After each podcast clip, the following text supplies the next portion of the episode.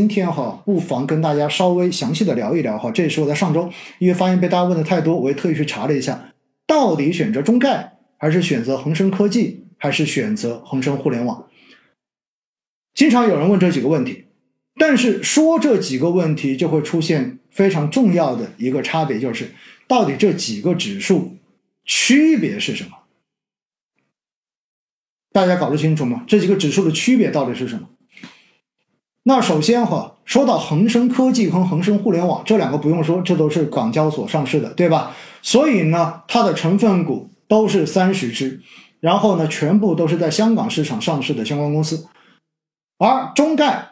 因为它不，它是直接是个 QD，因此呢，它不仅仅是投资在香港上市的公司，同时也投投资在美国上市的这些互联网的企业。那么主要主营业务的收入主要是来自于中国大陆，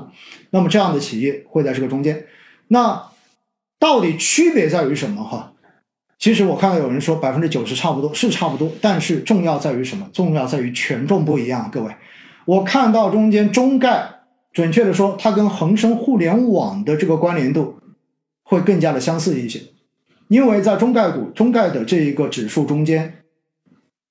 港股中间的这个公司，上市公司在中间占了一十八只，但是我要告诉大家，中概互联网这个指数，就是这一个基金它所跟的这个指数，腾讯跟阿里巴巴两家公司的权重占比就超过了百分之五十，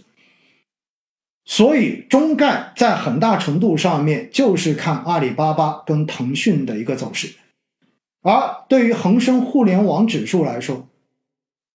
阿里巴巴跟腾讯也是前五大权重，但是因为恒生恒生的系列指数对于每只单只的权重所占的这个权重的上限做了设定，所以呢，阿里巴巴也好，腾讯也好，包括后面的这个美团，然后包括京东。那么有五家公司的一个权重都是在百分之十二左右，也就意味着，如果说中概是两家公司占百分之五十权重，那么恒生互联网就是五家公司占到百分之六十的权重，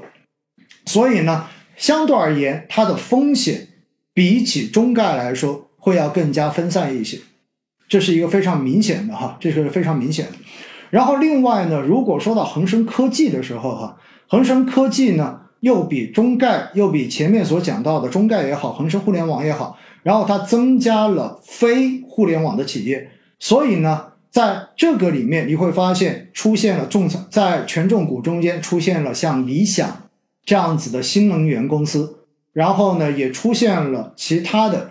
就像比亚迪也在这个指数中间，只不过呢，它的权重相对人占比会比较的低一点点。因此哈，我个人觉得大家可以根据相关指数的一个权重，然后相应的做出这样的选择。站在我自己个人的角度哈，如果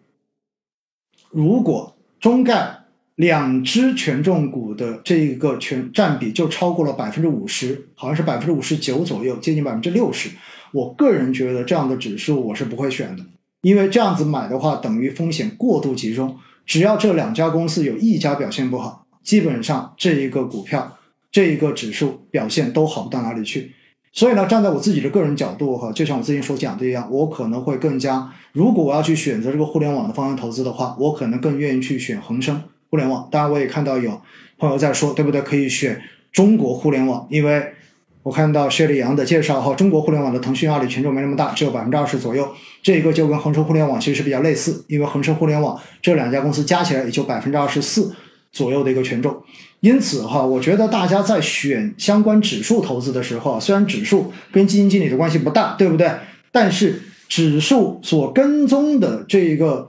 标的指数，它的一个成分股的构成以及它的编制规则。我个人觉得这一个还是相当重要的，大家必须要去了解清楚。了解完之后，你才能够根据一个实际的情况来做出相应的选择，好不好？所以呢，这是就平台经济，我们稍微的展开讲一讲，最后落在了中概，对吧？然后落在了恒生互联网以及恒生科技这个上面。所以呢，如果你不仅仅是瞄着呃互联网企业，但是呢，你又觉得想要投港股的这个科技方向，实际上我觉得恒生科技也是一个不错的选项哈。你可以理解为，它就把互联网加上了大家所平时聊到的这一种呃高科技的相关的这些公司，那么全部都会有加进去，对吧？其实也是一个不错的选择。而且现在整个港股的估值哈，我们知道呢，在过去的这几年，港股一直都是非常惨的一个走势。那么从去年的十一月份开始呢，有出现过非常大的这种反弹，但是今年以来。由于一方面人民币在贬值，而另外一方面呢，因为国内经济的这种弱现实的现状，因为我们知道，对于港股来说，无外乎就两项嘛：第一，钱是全球的；第二，基本面是国内的。那刚好，如果你说钱是全球的，美元又不断的在升，走的特别的强，对吧？然后美联储的货币政策一直都是在往阴处更走，所以在这样的情况之下呢。资金的净流出对于港股市场来说是来的更加的明显的，所以这就使得它的整个估值承受的压力变得非常的大。而另外一块呢，又加上国内的经济是一个弱现实的状态，所以呢，在基本面上面对它形成的支撑又不够，所以两相叠加呢，实际上在过去的这个季度哈，整个港股的这个回调，其实比 A 股的感觉可能还会更差一些。但是，正像前面所说的一样，因为美国的货币政策。对吧？然后在现在的一个 CPI 通胀数据的表现之下，那么未来往